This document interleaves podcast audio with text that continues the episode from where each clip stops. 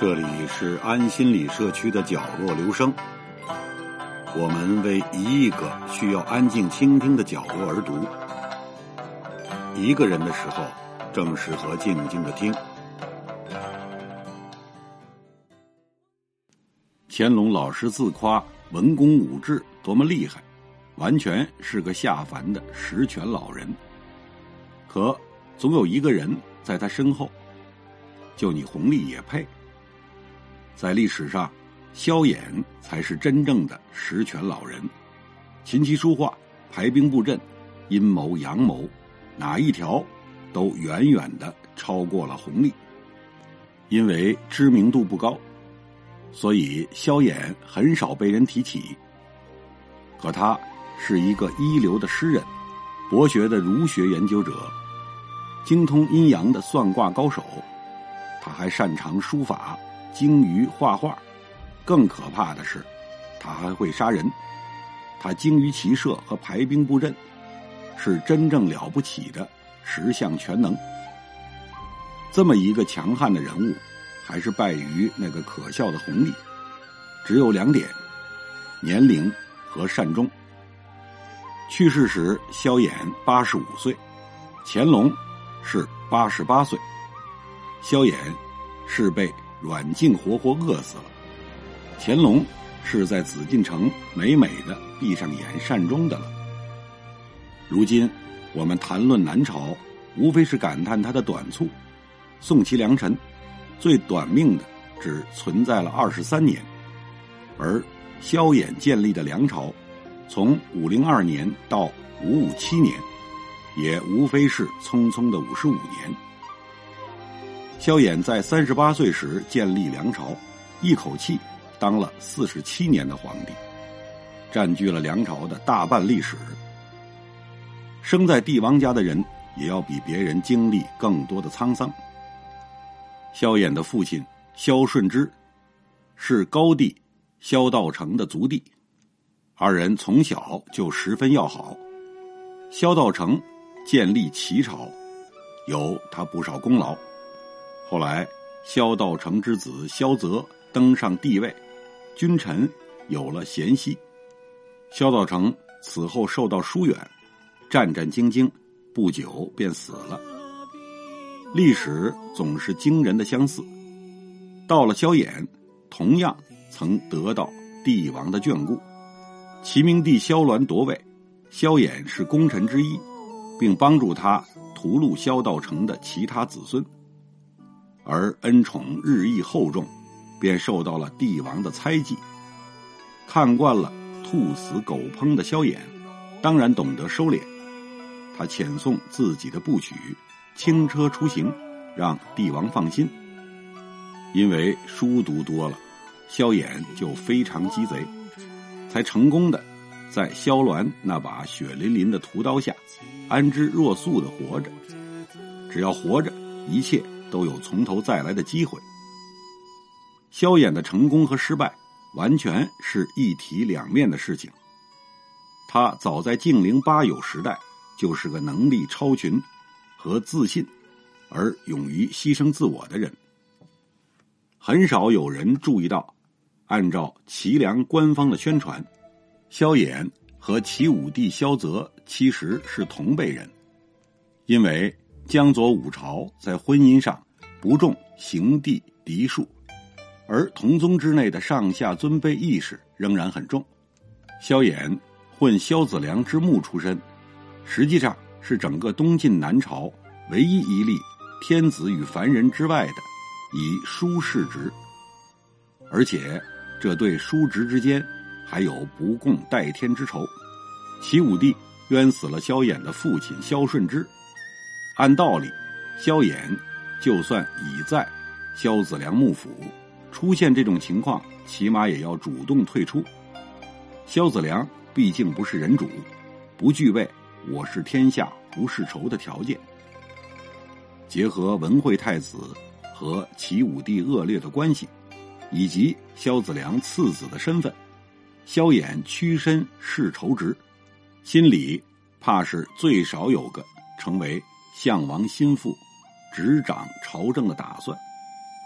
再后来，萧衍在齐武帝垂死时，强行把萧子良拖到宫中，甚至扶上玉榻，已经完全暴露了他的野心。在萧衍把萧子良扶上玉榻的时候，是萧鸾破门进而入，确保了萧兆业正常继位。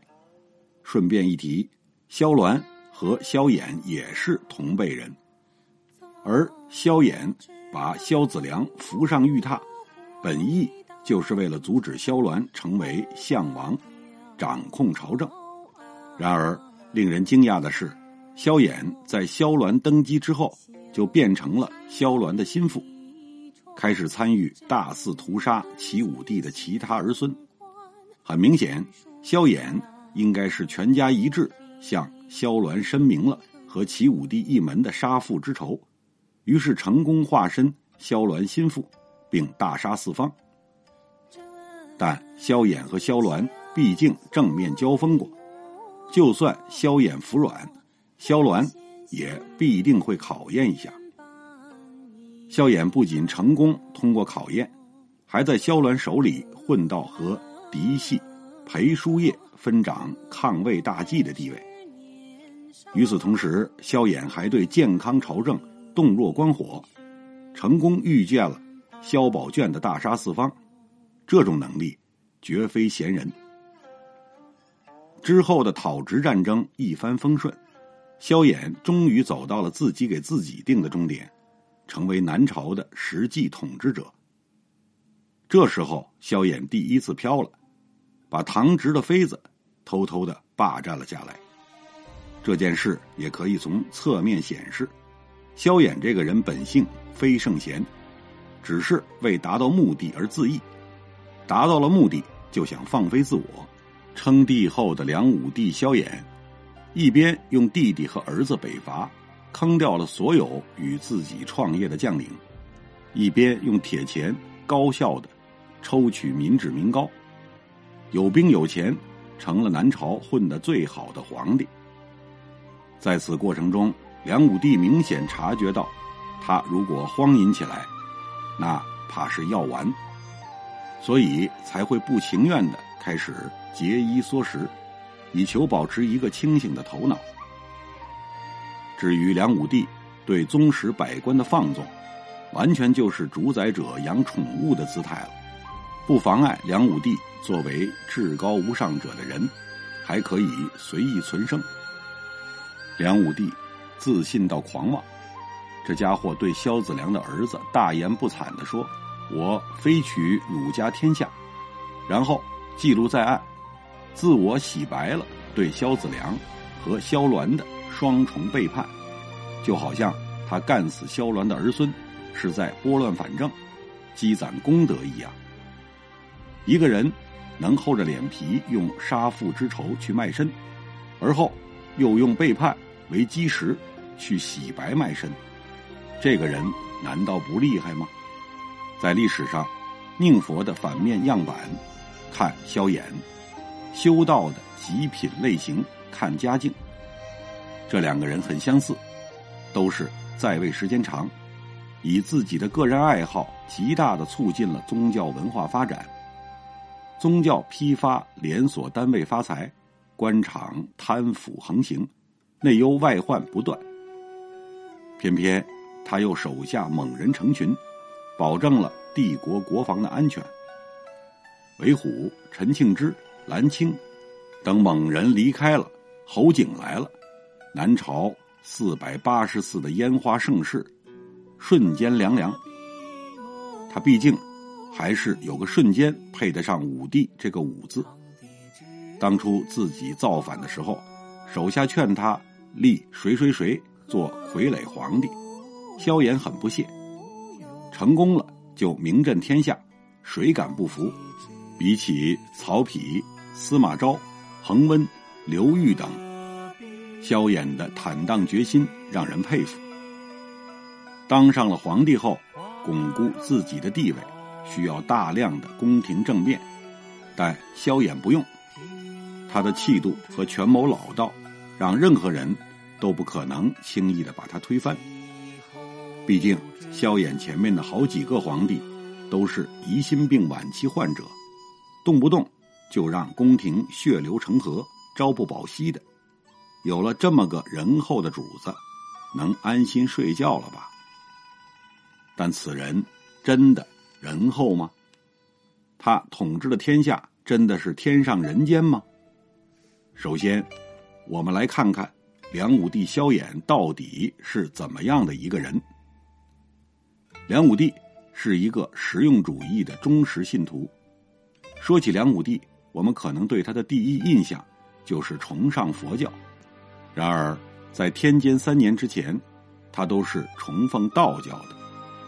但让人意想不到的是。天监三年，梁武帝摇身一变，从道教徒变成了一个佛教徒。然而，就在舍道是佛的同一年，梁武帝却命令陶弘景为之炼丹。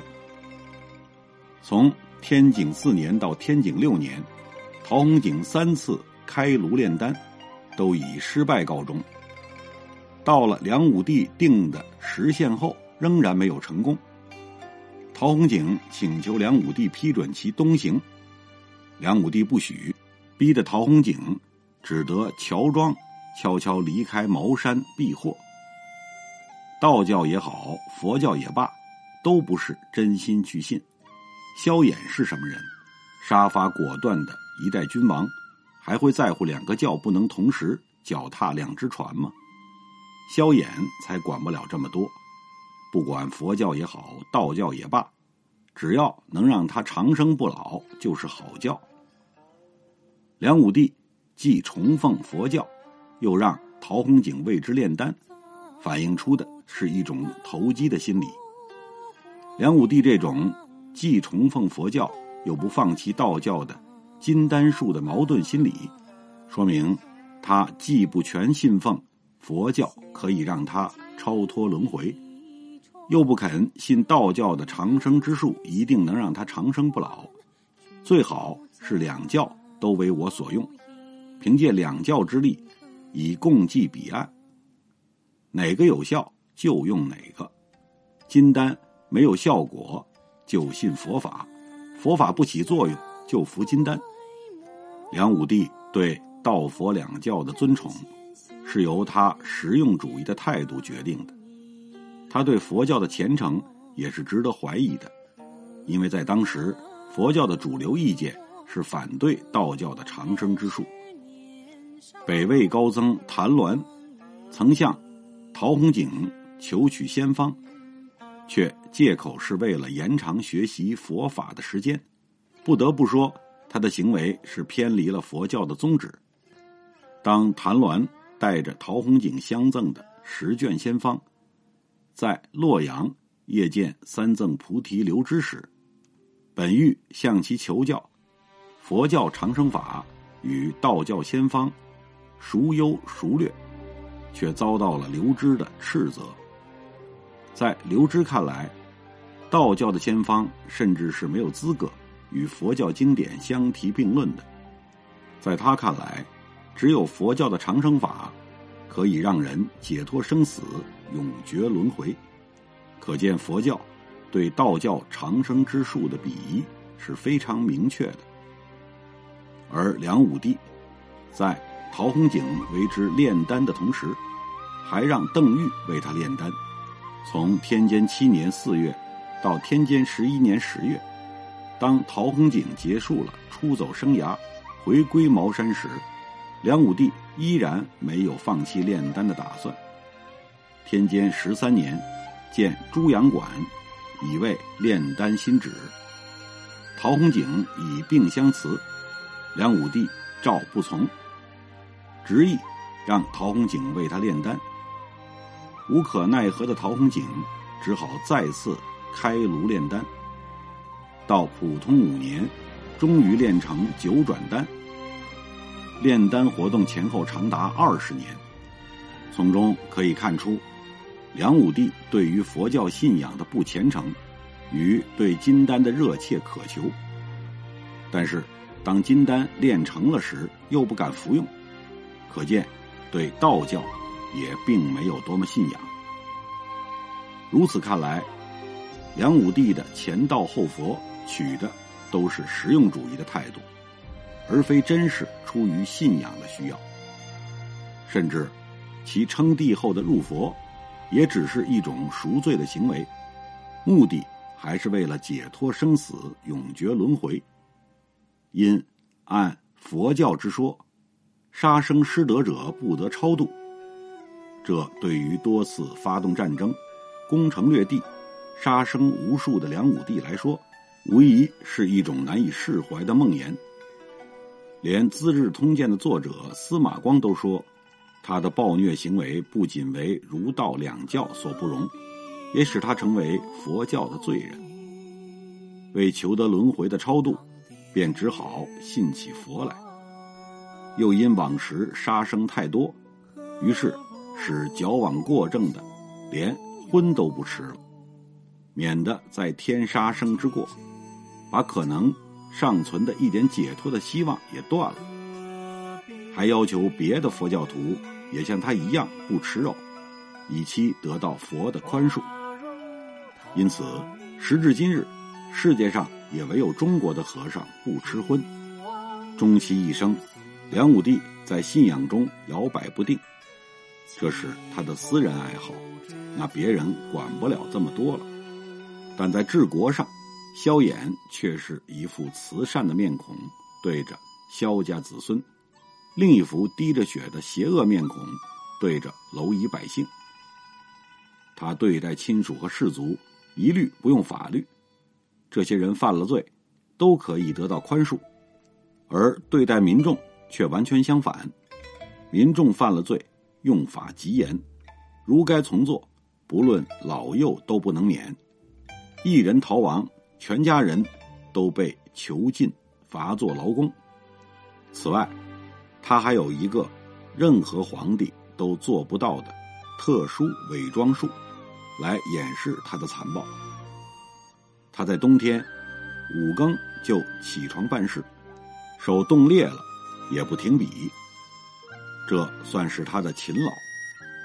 继位不久，便按佛教的规矩，常斋素食，祭天地祖宗以及朝廷大宴会，也只用蔬菜。不用牲畜，他一天只吃一顿菜羹粗米饭，自称不是公宴，不吃公家饭。宫里人也不吃公家饭，意思是说，他和宫里人的生活费不要国库来供给。至于生活费从哪里来，还不是用另一种剥削形式从民间得来。他穿的是布衣，挂的。是木棉制的黑色帐子，一顶帽子戴三年，一条被子盖两年，不喝酒，平时不听音乐，这些都算是他的节俭。任何时候，他总是衣冠整齐，就在大暑天也一丝不苟。对待宫内阉宦，也是礼貌严肃，好似对贵宾，更不用说接待士大夫的礼貌。这都算是他的谦恭。他专精佛教戒律，每次断重罪，总要替泣，整天表示不高兴。士族犯罪，一概宽免；亲属甚至是犯谋反罪，哭着教诲一番，也就算无罪。王侯横行不法，或者白天在大街上公然杀人，或者。夜间派人出去强掠，盗匪逃进王侯家，就没有人敢追捕。梁武帝完全知道这种情景，因为讲慈爱，所以让他们无恶不作，这都算是他的慈爱。五四六年，一个直臣贺申上书指出梁武帝的恶政：第一，搜刮极其残酷，民不堪命。第二，官员穷奢极欲，无限浪费；第四，权臣玩弄微服，专找别人的罪过；第四，朝廷大兴土木，民众服役不得休息。贺申说的都是实话，句句拆穿梁武帝的伪装。梁武帝看了大怒，举出自己节俭生活作证，便明没有那些列举。梁武帝初年，北魏开始内乱，梁趁敌国内乱出兵，欲扩疆土，本是南朝政权应做的事。可是，在梁武帝指导下的军事行动，却给人民带来了灾难。五零五年，梁大举伐魏，梁军器械精心，军容甚盛，被魏军认为是百数年来未有的劲敌。不敢交锋，梁武帝舍韦睿等良将不用，却用诺却昏庸的六弟临川王萧红做主将。萧红驻军的洛口，一个夜里忽有暴风雨，萧红恐惧，率数骑弃大军逃回建康。将士不见主将，纷纷溃散，器械全部遗弃，人死将近五万人。五一四年，梁武帝发徐阳二州民二十户取武丁，义夫及战士和二十万人驻福山堰，企图用淮水灌没魏国的寿阳城。水利工程家都说，淮河中沙土轻浮，不可筑堰。梁武帝不听，用铁器数千万斤沉水底。仍不能筑成，他又用木料叠成方块，中填大石，上面加土，一人担负木石，坚肉腐烂，疫病流行，尸骨满路。冬季大寒，一人又冻死无数。五一六年，淮水暴涨，福山堰崩坏，沿淮水城镇村落的军民十余万人。都被水冲入海里。北魏不动兵力，梁国民众死伤却在二十万以上。此外，对魏战争不时发动，南北军民在战争中死伤不可数计。对魏战争的残害民众，还只是梁武帝罪恶的较小部分。他最大的罪恶是接受侯景的降附。造成梁国境内的大破坏。当时黄河流域也正在大破坏，南北同时大乱。西晋末年开始了灾祸，到梁武帝末年才真正达到全中国普遍大乱的最高峰。东晋、宋齐三朝多少还能保持长江流域的偏安局面，梁武帝却引进北方的破坏势力来蹂躏江南。从这一点说，梁武帝是东晋以来最坏的统治者。单从这一点上看，他确实有点比不了乾隆。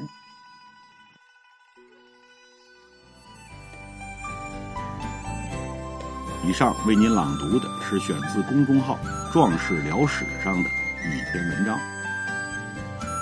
谢谢来自每个角落的慧心倾听，请记住这里。我们在一起呢，咱们天天见。